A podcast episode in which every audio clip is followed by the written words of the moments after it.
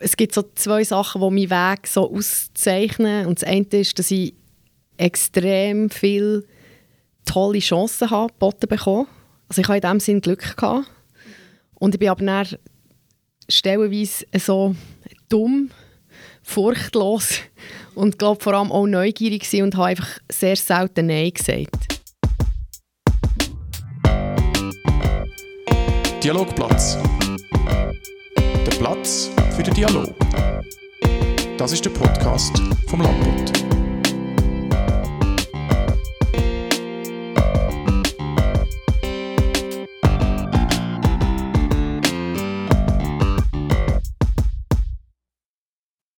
Heute beim Dialogplatz Nadine Wietlisbach.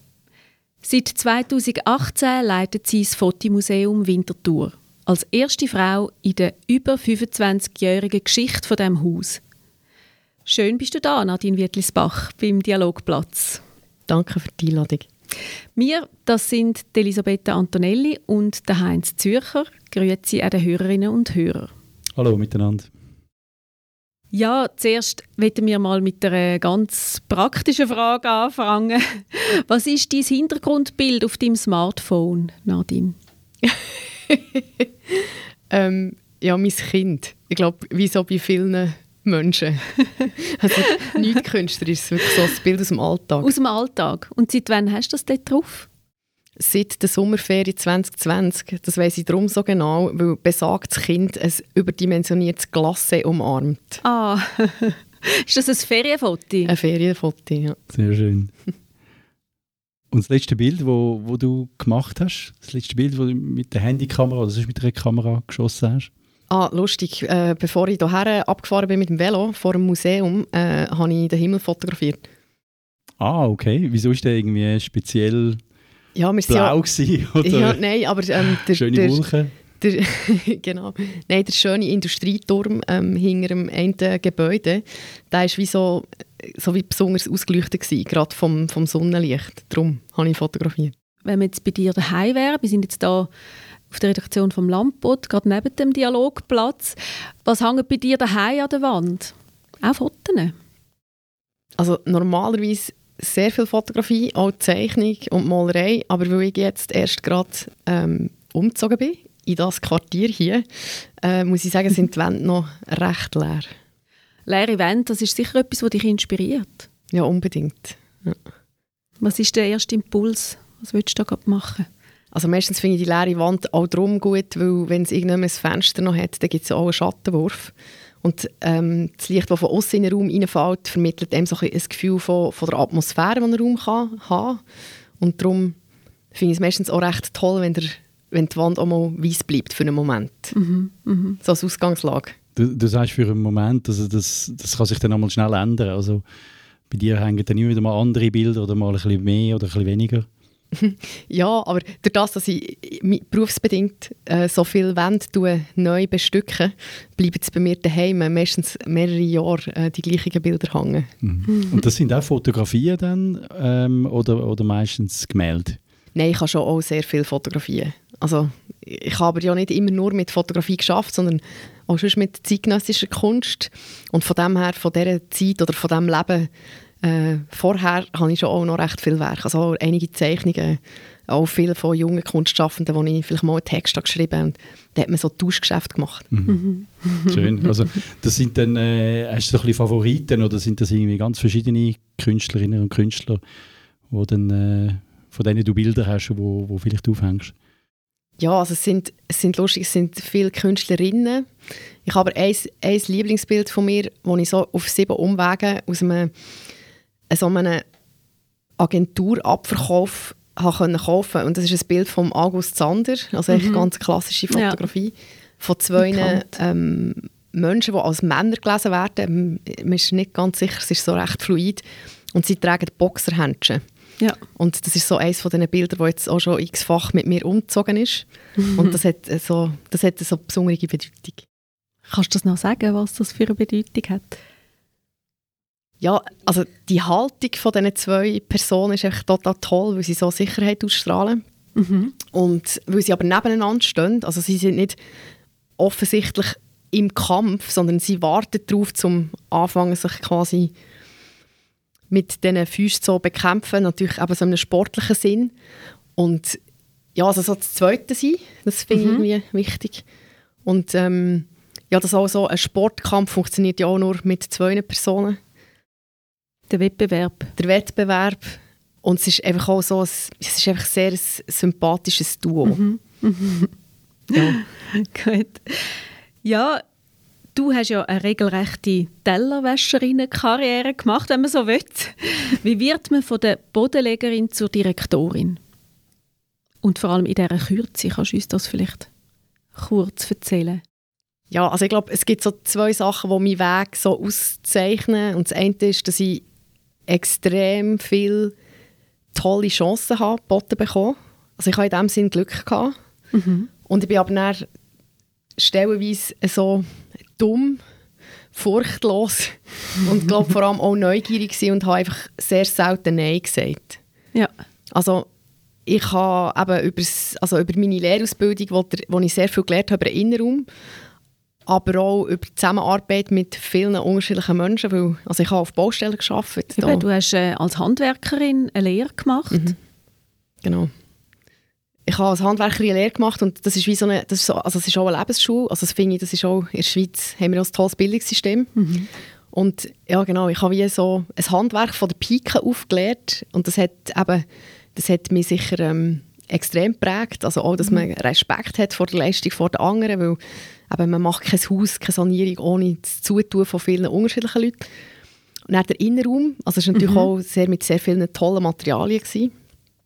Und ich habe recht müssen durchbeissen. Ich hatte recht eine anstrengende Lehrzeit mit damals noch 45 Stunden Woche und Grossbaustellen, wo man mal um 4 Uhr am Morgen musste aufstehen Und ich habe aber dann so über einen lustigen Zufall in einer Privatwohnung ähm, am Zürichberg ähm, habe ich echt so ein bisschen zur Kunst gefunden. Also es klingt so ein bisschen blöd, Ja. aber ich habe dann dort zuerst mal so realisiert, ah, Malerei und Zeichnung, das war wirklich so eine ganz toll ausgestattete Villa. Gewesen. Und irgendwie habe ich so über die Begegnung in diesem Haus, das ist damals der Hausbesitzer, der ist im Zeug rumgelaufen, und dann habe ich den irgendwie gefragt, ja, was ist das?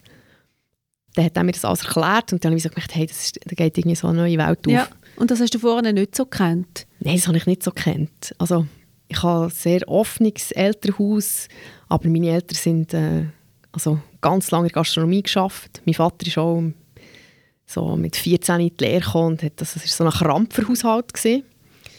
Und also meine Eltern sind offen, auch heute noch, aber sie sind jetzt sicher nicht unbedingt die gewesen, die jetzt mit uns irgendwie jedes Wochenende ins Museum gerannt wären. Dass du schon als Kind quasi die Museenwelt kennengelernt hättest. Nein, im Gegenteil.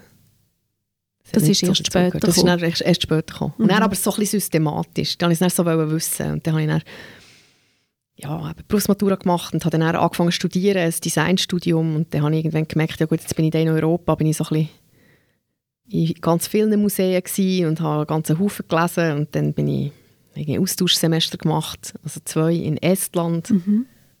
Und nachher in dieser Studienzeit hat sich eben die Option ergeben, oder eben so die Möglichkeit so von einem unabhängigen Kunstraum. Und dort habe ich dann eigentlich angefangen, Ausstellungen zu machen. Und über Kunst zu schreiben. Und also zuerst nachdenken und dann darüber schreiben. Aber noch nicht rein über äh, Fotografie, Nein. sondern ganz allgemein. Ja, wirklich Kunst. alles. Mhm. Und dann bin ich aber auch so eine One-Man, One-Woman-Show. Mhm. Ähm, ja, halt in dem, dass ich einfach alles habe gemacht das Geld auftrieben und die Ausstellung aufgebaut und mit den Kunstschaffenden geredet und irgendwann dann mit der Stadt. Also ich habe auch viele Sachen so ein bisschen gelernt von Grund auf und das hat, glaube ich, auch mir immer wieder geholfen. Ja, dass du das auch eben von kleinen Orten aus Genau. gemacht hast und eigentlich wie überall den Einblick gehabt hast, eben von, vom Handwerk sozusagen, oder? wie man eine Ausstellung einrichtet, bis zu der Finanzierung in dem Fall. Ja, genau. genau. Weil Theorie, Theorie lesen und sich aneignen, ähm, das ist etwas, wo, wo ich gemerkt habe, dass, das, das kann man gut allein oder in kleinen Gruppen, man sucht sich ja auch die Leute aus. Aber ähm, genau, es gibt wie so die, die theoretische Auseinandersetzung und aus dem heraus entwickelt sich eine Idee, aber jede Idee ist dann nur so gut wie ihre Umsetzung. Und ich glaube, das habe ich recht schnell irgendwie gelernt und habe natürlich dann auch Spass daran gehabt. Ja, und darum hat sich das so entwickelt in dem Fall, dass du können Direktorin werden Ja, ich bin dann vor allem sehr in viel, also ich habe etwas auch gemacht, wo andere immer so ein bisschen komisch gefunden haben. Ich bin halt dann so ein bisschen in peripheren Gegenden gewesen, also zuerst. Ich habe sie auch nie als peripher empfunden, aber ich habe natürlich schon gewusst, dass es nicht, also wenn man in Instanz arbeitet, dann ist einem schon bewusst, dass das jetzt nicht New York City ist. Ja. Aber, aber gleich Chicago liest man ja auch ja, genau. ja, in, genau. in deiner Biografie. Ja, genau. Dort, ich, also dort lernt man ja auch, dass alle mit Wasser kochen. Mhm. Und dass eigentlich viele Sachen, die man lernt, also an einem Ort wie Stanz oder Luzern, äh, dass es auch immer viele gemeinsame Themen gibt. Man, man, man, man probiert die Leute zu begeistern für die Themen, für die Kunstschaffenden, für einen Ort. Und das macht man sowohl in Stanz wie auch in Chicago. Also es gibt auch viel mehr Parallelen, als man vielleicht zuerst meint. Das hat mich auf eine Art auch noch Wunder genommen. Du hast ja so viele Stationen gehabt. Wie hast du Winterthur wahrgenommen in dieser Zeit? Also ich meine, ich habe natürlich das Fotomuseum kennt von Ausstellungen so ab 2010, würde ich sagen. Also der Ort war mir Begriff, gewesen, auch so ein bisschen die märchenhafte oder sagenhafte Geschichte oder eines der ersten Fotomuseen in der Schweiz. Natürlich der Urs Stahel, der eine extrem wichtige Gründungsfigur war, ähm, als eine von drei Personen. Also der Ort hat eine grosse Anzeige auf mich ausgewirkt, also einfach die Institution. Mhm. Und als ich dann aber in Biel war, also bin ich am Fotoforum, gewesen, und dann ist es dann, also habe ich es auch recht interessant gefunden, Bio hat ja auch so eine Industriegeschichte mit der Automobilindustrie, ja. mit den Uhren, mit, mit dem ganzen Uhrenbusiness. Und ich habe auch so gefunden, es ist interessant, weil Winterthur hat, ähm, ist natürlich viel grösser und sicher auch viel urbaner, aber es gibt auch dort recht viele Parallelen. Parallele, aber ja. Winterthur ist schon so eine, ein Ort, gewesen, wo ich, wo ich hergeschaut habe, mhm, unbedingt. Mhm. Ich kann noch, noch mal kurz auf das Thema zurückkommen, dass du jetzt ja Direktorin bist. Was bist du für eine Direktorin? Du hast einmal gesagt in einem Interview, das fällt dir auf, dass Schwäche zeigen immer so ein bisschen als unsouverän angeschaut wird. Dabei ist es gar nicht. Was bist du für eine Direktorin? Oh, das müsst ihr jetzt meine Leute fragen. ja, also ich kann vielleicht sagen, was ich für eine probiere zu sein. Und dann ja. weiß nicht, ob mir das immer gelingt. Also ich hoffe, ich bin, ich bin jemand, der ähm, den anderen Raum lässt, auch für ihre Ideen. Weil eben Museum ist auch Teamarbeit. Und ich glaube, ich kann gut zulassen ich bin recht energisch. ähm, also sicher auch ein Zacken drauf, der manchmal nicht nur einfach ist. Aber ähm, ich bin sicher mit, ja, mit dem ganzen Herz dabei. Und das, also das bin nicht nur ich, sondern das ist eigentlich das ganze Team. Und ich glaube, das zeichnet das Haus vielleicht, also zumindest für uns innen auch aus. Mhm. Mhm. Und ähm, Herz ist jetzt gerade noch ein gutes Stichwort zum Thema Wintertour. Das habe ich auch in einem Interview gelesen, dass du das mal gesagt hast. Man muss sein Herz in Winterthur haben und den Kopf draußen in der Welt. Mhm. Kannst du das erklären, wie du das gemeint hast? Mhm. Ja, das sehe ich immer noch so. Also ich finde, es ist ein Privileg, wenn man in einer Institution kann arbeiten kann, die eine lange Geschichte hat. Also eben, du hast es ja vorher erwähnt, also über 25 Jahre. Ähm, es ist der Ort, wo das Museum steht. Das vergisst man manchmal, auch im Ausland. Also es ist eigentlich immer äh, ja, Fotomuseum, Winterthur, aber viele mhm. Leute haben keine Idee vom Ort. Es ist wie so eine, ja, es ist wirklich so eine ganz seltsame Entität und auch so ein Begriff. Aber für uns Leute, die am Museum arbeiten und natürlich auch für die Besucherinnen und Besucher, die von Winterthur ins Museum kommen, ist das ja zentral, der Fakt, dass das Haus hier ja, steht. Ja. Und ähm, also für mich war auch kein Thema, gewesen, wo ich gewusst habe, dass ich, da, dass ich diesen Job kann antreten kann. Es war auch klar, gewesen, ich ziehe, ich ziehe um.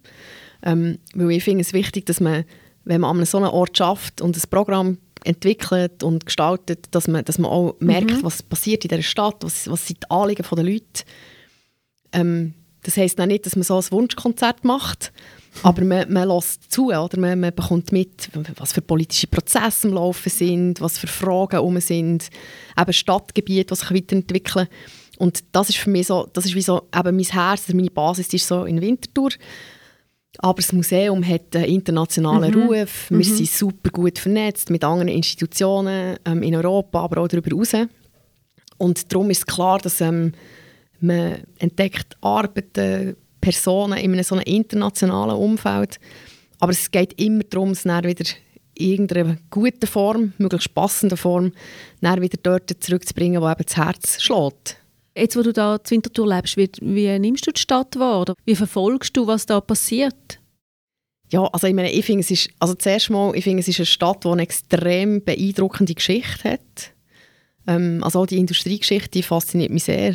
Also das ganze Eisenbahnenbauen mhm. und ähm, wie sich das hat weiterentwickelt, aber jetzt auch wieder ähm, innerhalb von Stadt oder vom Stadtbild. Es hat eine hohe Dichte an Kulturinstitutionen und zwar an unterschiedlichen Kulturinstitutionen, also von musealen Institutionen bis hin zum, zum Theater oder zu den Clubs. Ich meine, so eine tolle Clubkultur wie Winterthur, das gibt es jetzt nicht so oft in einer kleineren Stadt. Oder in einer Stadt, die eben nicht Zürich ist, also, also wir sind ja nicht eine kleine Stadt. Also ich finde, es, ist es ist einfach sehr breit und die Menschen sind, ich finde die Menschen auch sehr tolerant oder ich habe mich auch sehr willkommen gefühlt von Anfang an. Und ja, ich finde, es ist ein lebendiger Ort. Wenn du jetzt so ein bisschen mit, mit Biel vergleichst, äh, so ein bisschen Winterthur? Also meine, Von also mein vielleicht auch? Ja, genau. Also was man schon kann sagen ist natürlich, also Biel zeichnet sich natürlich durch das aus, dass es also einmal bilang ist, beziehungsweise wirklich multilingual, weil es einfach so divers ist. Also es gibt eine riesengroße senegalesische Community, es gibt wirklich ähm, sehr viele Menschen aus Portugal. Es ist schon, es fühlt sich sehr international an. Wenn man in Biel durch die Straße läuft, das ist schon, das ist schon sehr eigen. Und ich würde sagen, das ist sicher jetzt äh, anders in Winterthur. Aber, aber ich finde, es gibt auch sehr viele verbindende Elemente. Mhm. Aber klar, es ist einfach nicht, es ist halt nicht bilang. Und du bere- bereust es nicht, dass du auf Winterthur gezogen bist? Nein, ich bereue es nicht.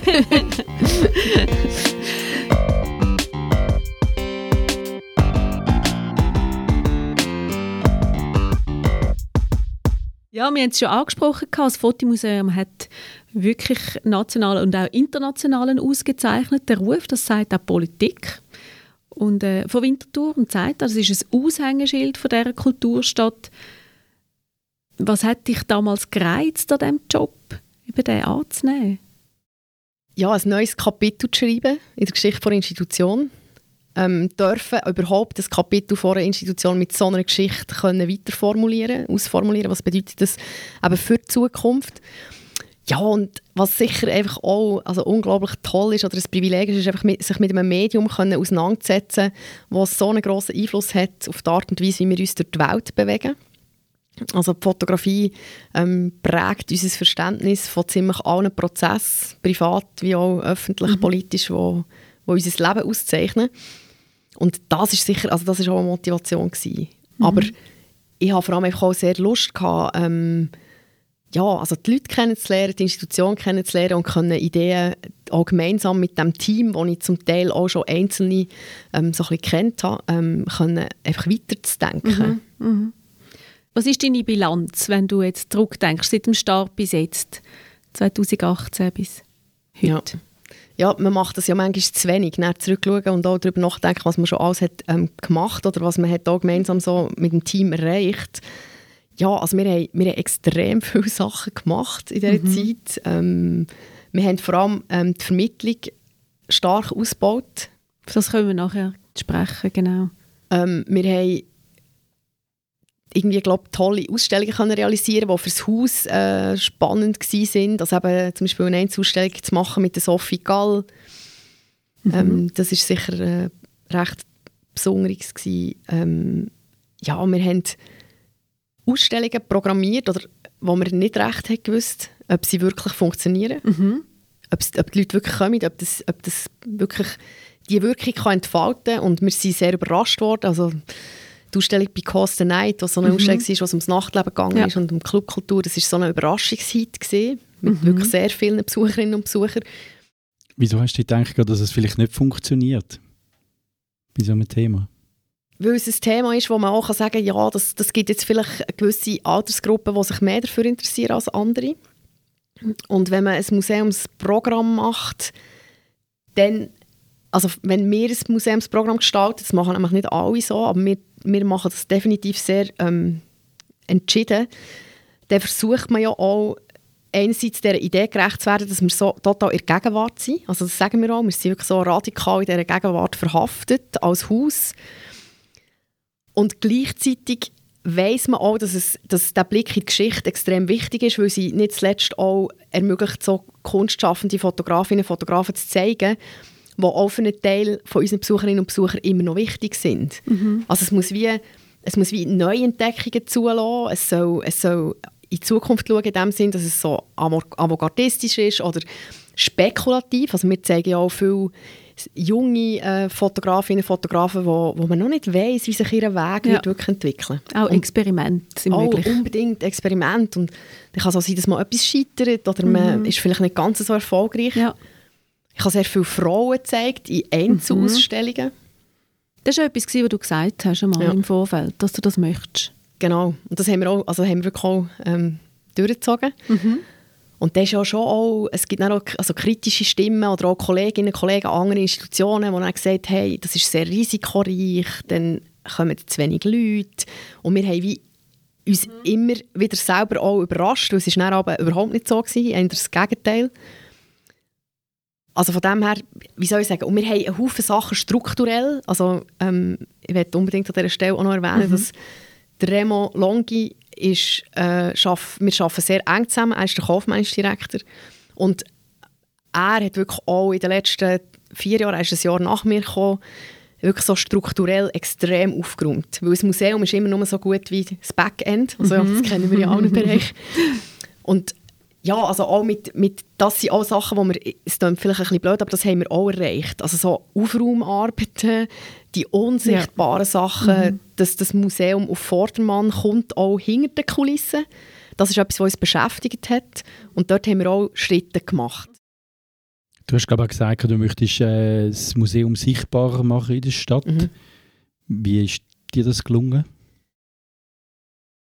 Ich finde ich es noch eine schwierige Frage zu beantworten. Ich hoffe, es ist uns stellenweise gelungen, indem dass wir auch Ausstellungsthemen haben im Programm, wo wir wissen, dass sie zumindest auch jüngere Leute ansprechen, die auch Teil sind von der Winterthur-Bevölkerung, nicht nur, aber auch. Also eben mit zum Beispiel «How to win a Photography», was auch so um In-Game-Fotografie gegangen ist. In-Game-Fotografie, kannst du das mal kurz erklären? In-Game-Fotografie. Was damit gemeint ist. ja, genau. Genau, einfach für ja, dass, genau. alle, dass alle wissen, wo, also, von was wir reden. Also genau, Fotografie ist so spielerisch quasi, also das ist wie so in, also integer in diesem Medium, dass es auch ein spielerisches Medium ist, das Regeln befolgt und Videogames sind nicht nur ein eigenes Spielgenre, sondern auch ein Genre, das Fotografie eine spezielle Rolle spielt. Und es gibt zum Beispiel eine Reihe Kunstschaffende, die im Game innen sogenannte Screenshots macht. Das kennen wir alle. Und das wiederum kann er auch ein Kunstwerk geben. Das ist ein Teil von der Ingame-Fotografie.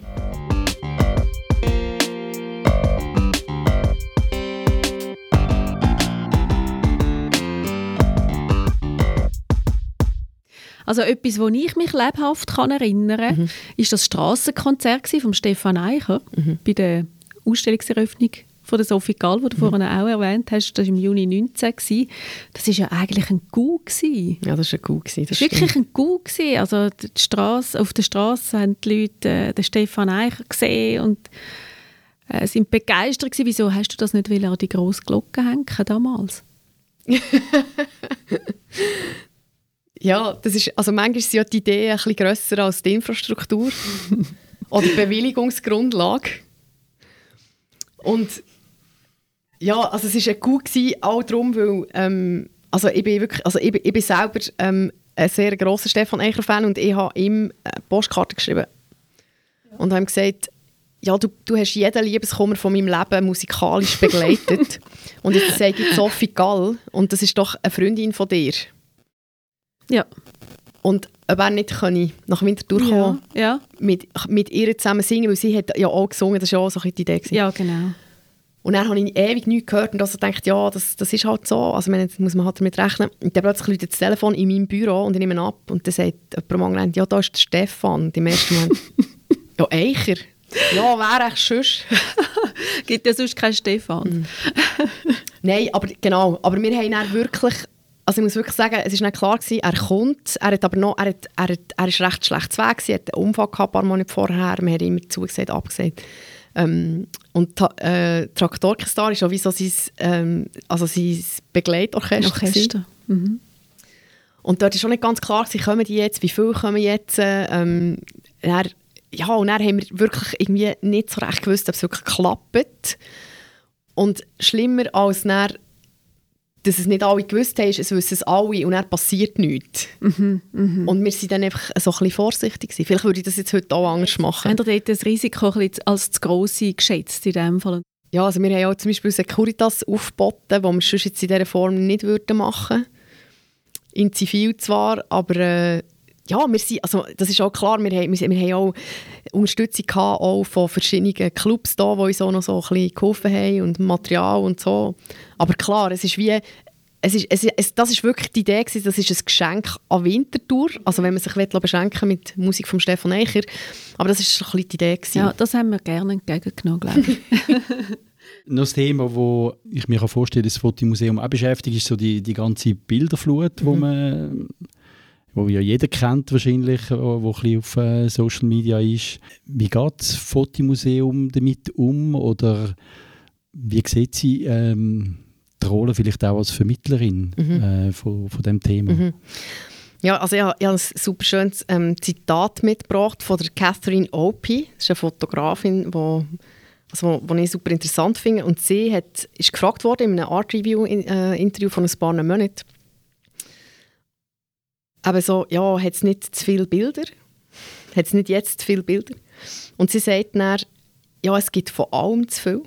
Hm. Aber es kommt darauf an, wie man entscheidet, die Informationen zu verbreiten und was man damit macht. Und sie sagt, das ist das, was mich interessiert, die Idee von der, von der kritischen Haltung. Ja. Und ich glaube, das Zitat das steht recht gut auf das, was wir probieren am Fotomuseum. Alles, was wir machen jeden Tag, ist ja äh, auswählen. Aber man vergisst manchmal, dass man das ja selber auch macht. Also wenn wir im öffentlichen Raum unterwegs sind, müssen wir ja auch konstant filtern. Und was wir versuchen im Fotomuseum ist, also einerseits ähm, die Bilder, die uns umgeben, als Gesamtmasse, zu dem quasi eine kritische Haltung zu entwickeln. Was heisst das denn genau? Zu viele Bilder? Von welchen Bildern gibt es denn zu viel? Und wie kann man überhaupt auswählen? Oder? Und also was sind Kriterien? Wie genau. lösche ich auf meinem Handy meine 700 Fotos, die ich zu viel habe? Ja, genau. Ja, und auch sicher die Frage, wer macht Bilder von wem, das interessiert uns sehr. Also eben, ähm, auch die Frage, von wie sich der Journalismus zum Beispiel weiter, weiterentwickelt hat. Also es sind extrem viele unterschiedliche Fragestellungen, die mit dieser Bildmenge zusammenhängen. Und wir versuchen die über Ausstellungen, Veranstaltungen, ähm, Publikationen, aber eben sicher auch über die Vermittlung eigentlich wie die anzugehen. Und ich glaube, dass ähm, uns der, der Blick in die Breite eigentlich nicht so schlecht gelingt. Also eben auch vom, vom Blick zurück in die Geschichte der Fotografie mit Schwarz-Weiß-Fotografie ähm, als Workshop bis eben nachher ins Heute, wenn es darum geht, eine Ausstellung einzurichten mit einem Duo wie Eva und Franco Mattes, was dann ganz stark um die sozialen Medien geht, um Facebook. Mhm. Das ist eine Industrie, das ist ähm, ein Billiarden-Business. Ähm, wie sich auch die wirtschaftlichen Fragen auf die Bildproduktion niederschlagen. Und ich glaube, das ist das, was uns interessiert. Also so die Frage von, welche Bilder gibt es, wer schafft mit denen, wer macht die Bilder. Also das wirklich so in dieser ja, in dieser Breite zu versuchen, zu diskutieren und ähm, auch darüber Auskunft zu geben, wie könnte man Bilder wirklich lesen, was bedeutet es, das Bild irgendwie zu verstehen. Dort arbeiten ihr ja viel auch mit, mit Schulen zusammen, oder? Also ihr habt, äh, ich nehme noch ähm, Oberstufenschülerinnen und Schüler, äh, die dann zu euch kommen und ähm, die Themen anschauen, oder? Ja, genau. Und ähm, ich glaube, was noch wichtig ist, ist, man kann ja auch sagen, also ich weiß, wie das ist, im, also auch im Privaten, im Gespräch mit äh, anderen Eltern oder ähm, an der Schule. Ähm, es, ist, es hat auch das Potenzial, so ein bisschen überfordert zu sein. Eben, wie geht man um mit dem? Ähm, wer darf was? Wie tut man irgendwelche Sicherheitsvorkehrungen treffen, dass auch keine schwerwiegenderen Sachen wirklich passieren im Austausch auch vom Bildmaterial. Und wir haben, glaube ich, jetzt so eine gute Art und Weise entwickelt, über diese Themen ernsthaft zu reden und auch mit den Jugendlichen zusammen mhm. die Fragen zu, ähm, zu, diskutieren.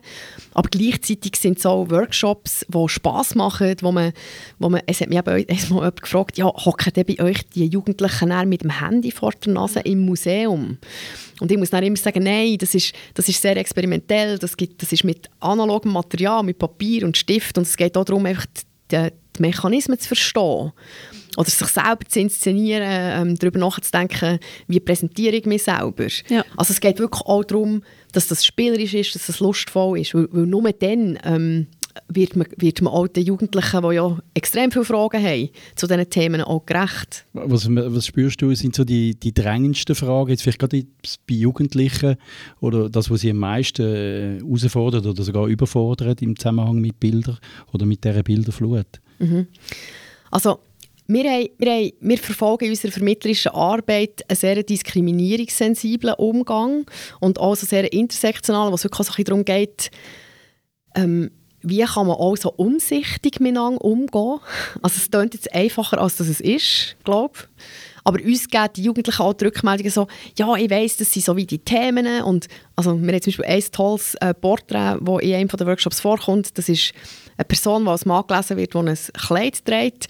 Ja, wie schwätzt man denn über so eine Person? Wie, be wie bezeichnet man die? Und über, grundsätzlich kann ich sagen, und ich glaube, das ist auch etwas, was über Zeit rausgeht, Jugendliche interessieren sich für Fragen zu ihrer eigenen Identität. Wer mhm. bin ich? Was will ich? Was mache ich? Wo ich her? Mhm.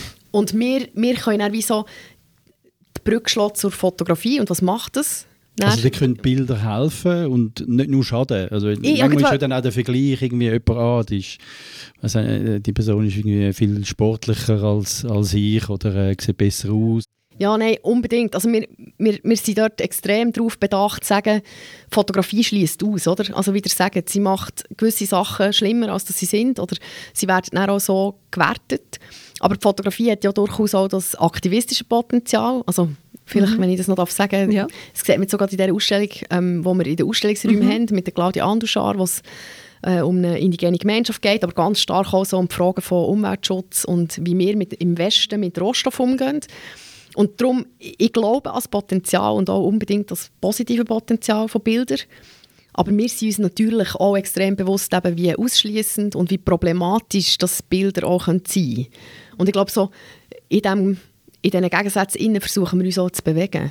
Nadine, hast du auch äh, Foto-Apps, wo du äh, Bilder anschaust? Oder hast du viele, viele so Apps, irgendwie Instagram oder gibt es noch andere Apps, wo du, wo du regelmäßig drauf kannst und, und äh, scrollst du dort auch so schnell durch, wie ich das zum Teil mache? Oder ähm, schaut man dann als, als Direktorin vom Fotomuseum die Bilder länger oder genauer an?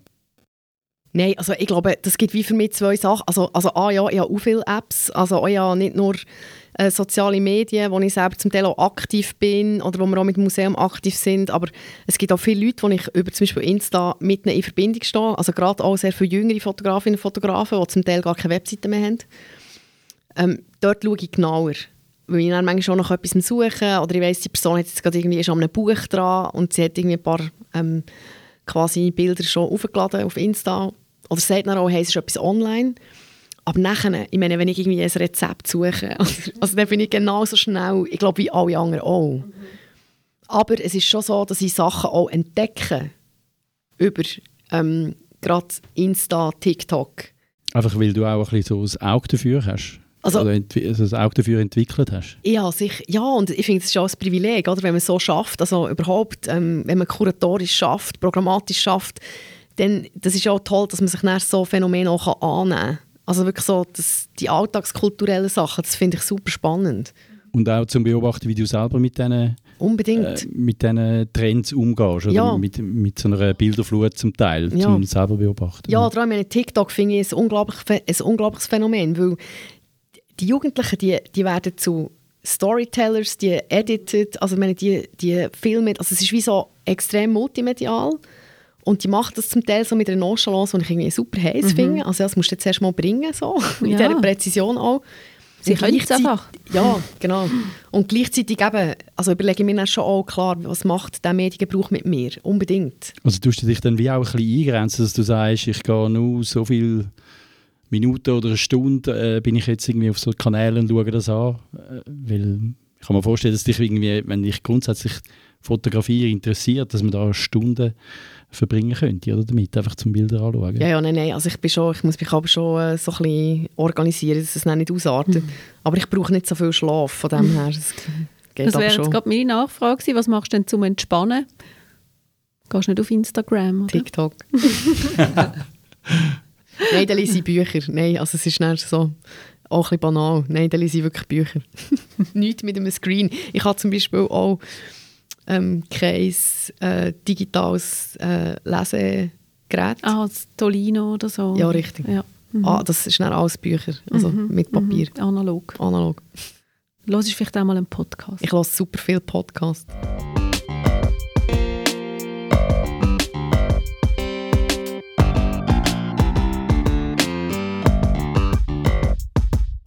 Also ich habe mich einfach gefragt, ähm, die Fotografie als Kunstform, hatten die nicht einen schwierigen Stand gegenüber den, all diesen Bildern auf Social Media oder eben auch die Themen, die ihr besprecht, zu den Fotos? Nein, ich glaube, das, ich glaub, das passt eben eigentlich alles recht gut zueinander. Also, wir, ich finde, man kann eine tolle Ausstellung machen mit künstlerischen Arbeiten. Also, wir zeigen zum Beispiel, ähm, das ist eben auch nicht rein Kunst, das ist eben auch, kann man eben so nicht so trennscharf machen. Also, ich, ich, ich arbeite zum Beispiel im Moment an einer Ausstellung, die geht im, im, Früh, im Sommer auf, äh, zum Thema Wahlfamilie. Und dort haben wir tolle Werke drin aus der Sammlung, wo, also wo ganz klar kü- künstlerische Werke sind. Aber wir machen zum Beispiel ein grosses Projekt, wo wir Fotoalben ähm, zeigen von Leuten aus Winterthur Ja, und aus der Umgebung. schön. Und ich finde, das, das kann man gut parallel machen und auch darüber reden, dass das unterschiedliche Formen sind. Äh, es ist nicht alles Kunst, aber es ist auch nicht alles einfach nur ein Bild. Also auch dort ist, glaube ich, die Trennlinie manchmal nicht ganz so scharf Wie kann man es denn unterscheiden? Indem dass man die Geschichte zu erfährt, also quasi die Storyline dahinter, ähm, indem dass man nachfragt und indem dass man es dann jetzt als Museum ähm, auch wieder offenlegt. Ja. Aber was jetzt zum Beispiel ein, äh, ein künstlerisch wertvolles Bild ausmacht, kann man das ein bisschen benennen, was da Kriterien sind dafür? Im Vergleich zu einem, wo jetzt einfach äh, zu einem Bild, wo einfach ein Bild ist, wo keinen Wert hat oder Mhm. vielleicht einen persönlichen Wert, aber jetzt nicht als Kunstwerk. Mhm. Also jetzt als Direktorin vom Fotomuseum Winterthur würde ich jetzt sagen, ähm, dass die Frage mega schwierig ist zu beantworten, weil ich sie persönlich nicht so produktiv finde. Weil ein Teil von der Frage, warum das etwas als Kunst angeschaut wird, hat extrem viel auch mit, mit dem Markt zu tun. Und extrem viel mit der Nachfrage nach einem bestimmten, auch vielleicht so Typus von Werk. Ich glaube, ich, ich kann es nur so beantworten mit, es gibt Bilder, wo, wo in einer ganz bestimmten Absicht entstanden sind und wo dann auch bei der Betrachterin oder beim Betrachter ähm, etwas auslöst, wo er vielleicht darüber ausgeht, was manchmal ein Schnappschuss kann leisten kann. Aber ich glaube, am Ende des Tages geht es extrem stark um die Mechanismen, die dahinter liegen. Eben ist das eine Fotografin, ein Fotograf, der im musealen Kontext gezeigt wird? Ist das jemand, der eine Galerie hat? Also, es, ist dann, es geht dann sehr schnell auch um diese Fragen, weil es gibt natürlich auch ganz viele junge Künstlerinnen und Künstler, die mit schnell, also, sch- so Schnellschussmaterial arbeiten, aber die dann so in einen Zusammenhang bringen, dass es dann an sich wieder ein Werk gibt. Von dem her ist es noch recht schwierig zu beantworten. Du hast einmal gesagt, ihr wollt ein breites Publikum ansprechen. Ist das etwas, was dem Fotomuseum gut gelingt oder immer besser gelingt? Ich glaube, was wir haben gelernt in den letzten paar Jahren, ähm, und ich glaube, das ist auch etwas, was uns immer wieder sehr hilft, ist, wir, eben, wir machen ein Programm, das sehr unterschiedlich funktioniert. Also dieses Jahr zeigen wir zum Beispiel den Jean Pellevé. Ähm, das ist ein Fotograf, der eigentlich Wissenschaftler war und in den 20er, 30er Jahren aber unglaubliche Unterwasserfilme hat gemacht Immer im Rahmen von wissenschaftlichen Arbeiten. Aber gleichzeitig war er befreundet mit dem, mit dem Salvador Dali oder mit dem Galdech. Und das sind unglaubliche Bilder, es ist sehr viel Schwarz-Weiß-Print, ähm, es sind eben altes Filmmaterial, das wird wir dann auch so kombinieren, das ist eine Zusammenarbeit mit dem Schöderbaum in Paris. Und das ist jetzt eine Ausstellung, die ich ziemlich genau kann abschätzen kann, das wird wahrscheinlich die und die Besucherinnen mehr Ja. interessieren, als jetzt vielleicht eine Ausstellung wie die nächste, Orlando, nach Virginia Woolf, mit ganz vielen jungen Fotografinnen und Fotografen. Und ich glaube, wir versuchen das sehr ernsthaft, ein Programm zu konzipieren, das unterschiedliche Leute anspricht. Aber was unser grosses Ziel ist, ist ganz sicher, dass wir einfach auch jüngere Leute ansprechen. Aber die Fotografie hat als Medium so viel Potenzial, weil es vielen Leuten dann gleich noch recht nahe ist, auch jungen Leuten nahe ist. Und uns freut es auch, dass wir, dass wir viele junge Besucherinnen und Besucher im Haus haben. Nicht nur über die Vermittlung, sondern wirklich auch bei den Ausstellungen. Und gleichzeitig haben wir äh, wir haben wie so drei, wir, wir denken so an drei BesucherInnengruppen. Die einen sind so, ähm, also dort sind die, auch die Lokalen mitgemeint, die das Haus schon immer besucht haben, weil sie es einfach lässig finden, auch dass das in Winterthur steht. Und dann gibt es wie so die Gruppe von den super Interessierten, die dann aber auch noch sonst in Museen gehen. Und dann gibt es eine dritte Gruppe, die sich so aus Expertinnen und Experten zusammensetzt, mhm. die dann auch sehr international ist. Und wir haben wie so ein die drei Gruppen im Kopf, die haben auch Namen bei uns. Wir haben für alle drei so Mhm, Personas. Personas. Und wir, wir schauen, dass wir wie die, diesen drei Personas wie so die Angebote machen können. Aber wir sind uns bewusst, dass nicht alles allen gefällt. Aber zum wirklich präzise sein und tolle Sachen zeigen, die eben auch mal experimentell sein können, die auch mal einen Blick nach vorne werfen können, wäre es jetzt auch der falsche Ansatz zu sagen, das muss dann allen gefallen. Ich habe nur mal geschaut, ähm, auf Google, da gibt es ja so Rezensionen, habe ich gelesen, zum Beispiel unbedingt besuchen. Ein Besuch macht immer wieder Freude. Aber ich habe auch so etwas gelesen, leider waren wir sehr enttäuscht. Abgesehen davon, dass die Führung sehr kurz war, gab es praktisch keine Informationen dazu, um was es überhaupt geht. Wir waren höchst verwirrt. Kunst kann ja manchmal schwer zu verstehen sein. Aber wenn ich in ein Fotomuseum gehe, dann gehe ich davon aus, dass Fotografien ausgestellt werden und nicht Computerspiele oder liegen gebliebene Golfausrüstungen. Was hat die Person da gesehen? Genau. Ja, die Person hat äh, die Ausstellung zu äh, How to Win at Photography gesehen. Ähm, also wir, wir nehmen ja dann immer Kontakt auf mit diesen Leuten. Wir, lassen- also wir wollen ja diesen Austausch auch forcieren, unbedingt. Äh, das Tolle am Fotomuseum Winterthur ist, dass wir ja Teil sind vom Fotozentrum. Also wir haben ja unsere Nachbarinnen und Nachbarn äh, von der Fotostiftung Schweiz. Und in jedem Fall sieht man Fotografie im klassischen Sinn im Fotozentrum. Einfach nicht immer auf unserer Strassenseite. Manchmal vis-à-vis in diesem Fall. Genau, eigentlich immer vis-à-vis. Also weil die Fotostiftung ja eben das fotografische Gedächtnis der Schweiz, es sind sehr viele Archive, Nachlässe, ähm, es sind sehr viele Prints. Und bei uns ist es halt eben die radikale Gegenwart und dort ist das fotografische Bild halt sehr oft auf einem Screen. Äh, Und geht sie manchmal drüber raus. Oder geht, springt manchmal schon aus dem Screen und wird dann aber auch als Teil von einer gesamten Installation präsentiert. Und ich kann wirklich sagen, die Ausstellung war für uns auch eine total interessante Erfahrung, gewesen, weil wir haben zum Teil, also A, haben wir Leute gehabt, die Enkelkinder ihre Großeltern haben mitgenommen ins Museum. Und es hat aber sehr viel Mal die Situation gegeben, gerade bei Führungen, und an einer von denen war wahrscheinlich die Person auch, gewesen, die nachher wo die, sie, die die Führungen gemacht hat, das ist eine von unseren langjährigen Mitarbeiterinnen, die Astrid, vielleicht hat aufgehört zu reden und dann haben die Jungen noch weitere Fragen gestellt oder haben sich irgendwie selber unterhalten und ähm, das Publikum, das einfach immer ab die Führung kommt und dann wieder geht, die sind dann wie weggelaufen und haben vielleicht dann gefunden, ja, was, was mache ich jetzt mit dem? Das war jetzt zu kurz. Gewesen. Ja, also ich glaube, also mir, das darf, also grundsätzlich sollte niemand gehen finden, oh, die Führung war zu kurz. Ähm, das also ist eigentlich nicht das Ziel. Gleichzeitig eben, sind wir schon der Meinung, dass äh, eben die Fotografie heute ist einfach nicht mehr die gleiche Form von ähm, Sprache äh, wie noch vor fünf Jahren, vor zehn Jahren. Also es ist ein Medium, das sich extrem weiterentwickelt. Weiterentwickelt tut sich ja eben auch das Fotomuseum. Da steht ein grosser Umbau an. Die Stadt steuert 3 Millionen Franken dazu bei. Und insgesamt kostet das ganze Projekt über 14 Millionen. Auf was freust du dich am meisten, wenn das neue Fotomuseum 2024 aufgeht? Ja, wir freuen uns am meisten darauf, dass wir ein Haus werden haben. Also ich muss auch noch sagen, das ist ein sehr grosser Sanierungsteil. Ähm, wir müssen einfach wieder auf einen neuesten Stand kommen von, von, von einem Museum. Und wir freuen uns sehr fest darauf, dass wir mehr Platz haben für die Vermittlung. Wir haben äh, ein grosses Foyer, wo Begegnungen einfacher möglich sind. Jetzt ist es ja recht bescheiden und man kommt das ein bisschen an Grenzen, wenn man mit, mit mehreren Leuten kommt. Ich freue mich darauf, dass es ein Haus wird, das eben so nach außen auch schnauft. Und ich freue mich, dass wir gleichwohl so eine Grundstruktur und Architektur vom Gebäude ja auch, also die wird ja bestehen bleiben. Wir werden einen Ausstellungsraum quasi wie erweitern, beziehungsweise wir, wir haben dann immer noch die gleiche Fläche wie noch vor einem Jahr, wo dann auch noch ein bisschen andere ähm, Präsentationsformen möglich sind. Also kurz, wir freuen uns auf einen Betrieb, der zeitgenössisch ist und wo ein guter Ort ist für Begegnungen ähm, untereinander, aber auch mit der Fotografie. Und kann man dann besser unterscheiden zwischen Fotomuseum und Fotostiftung? Ist das auch ein bisschen quasi noch eine schärfere Trennlinie dann? Also wir sind eng verbundene Nachbarsinstitutionen und das soll auch so bleiben.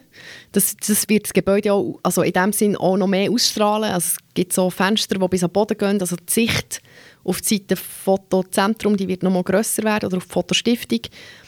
Also von dem her nein. Und eben, ich, ich finde, es ist mega wichtig zu unterscheiden, für, ob für Besucherinnen und Besucher die Trennlinie so stark muss sein. Mhm. Das ist wie eine Frage. Ich, ich, glaube, das Tolle ist einfach, man kommt auf Wintertour und hat wie die Möglichkeit, unterschiedliche Ausstellungen zu besuchen rund um die Fotografie. Und für uns als Institution ist es mega klar, dass wir total unterschiedliche Aufträge haben. Und nach dem arbeiten wir auch. Mhm. Mhm. Das Fotomuseum wird ja dann während dem Umbau 2023 auch eine Zeit lang zu sein. Was machen ihr dann? Mhm. Haben ihr Ferien? genau. genau. Ja, nein, nein, das, das wäre gar nicht unser Ding, Ferien zu machen so lange. Nein, also wir, machen, wir dürfen eine Ausstellung realisieren in den Räumen der Fotostiftung Schweiz. Ähm, wir werden das Vermittlungsprogramm weiterziehen, also eben auch außerhalb des Gebäudes. Und wir werden mit kleineren und grösseren Aktionen quasi unterwegs sein. Also wir sind aktiv und wir sind präsent, sicher nicht Kannst gleich. du schon etwas verraten, was das für Aktionen könnten sein? Nein, das kann ich noch nicht. Das ist noch, das ist noch ganz geheim. also wir werden, wir werden sicher visibel sein. Aber wir, ne-, wir werden uns auch müssen Zeit nehmen oder dürfen Zeit nehmen, um den Betrieb nach der Eröffnung optimal zu organisieren. Und etwas, was man ja von außen nicht sieht, ist, dass größere Ausstellungsprojekte, ähm, die brauchen in der Vorbereitung auch schnell mal drei Jahre. Also mhm. wir, wir haben sowieso echt immer viel zu tun. Ja, vielleicht noch auf die unmittelbare Zukunft. Die nächste Ausstellung ist kuratiert von der Schauspielerin Tilda Swinton. Das hast du vorhin angetönt. Kommt sie vielleicht auch auf Winterthur? Hast du eine Karte geschrieben? Ja, also Tilda Swinton habe ich mehr gemacht als nur eine Karte geschrieben. ähm, leider sind meine äh, sehr leidenschaftlichen Versuche, äh, Tilda Swinton nach Winterthur einzuladen, nicht so auf fruchtbaren Boden gestoßen. Ähm, sie hat das Jahr zwei grosse Filmprojekte, die rauskommen und sie lebt in Schottland und hat sechs Hunde und ist extrem engagiert lokal und sie hat äh, ja, wirklich kommuniziert, dass sie einfach außer diesen Filmprojekten im Moment nicht reist. Also mhm. auch Covid-bedingt. Ja. Und hundebedingt. Und ich kann mir vorstellen, dass es auch noch etwas mit ihren Haustieren mhm. zu tun Ja gut, wir lassen uns noch überraschen. Vielleicht sagt sie gleich noch plötzlich zu. genau. Und wir wissen ja, wie das war mit dem Stefan Echer, oder? Wir denken an das. Mhm. gut, danke vielmals für das Gespräch, Nadine Wietlisbach. Und auch Ihnen, liebe Zuhörerinnen und Zuhörer, danke fürs Dabeisein beim Dialogplatz. Feedback zum Gespräch können Sie uns schicken an redaktion.landbote.ch mit dem Vermerk Dialogplatz. Und jetzt ähm, ja, wünsche ich allen eine gute Zeit und freue mich bis zum nächsten Podcast in zwei Wochen. Ade miteinander. Danke. Ade miteinander. Ade miteinander. Dialogplatz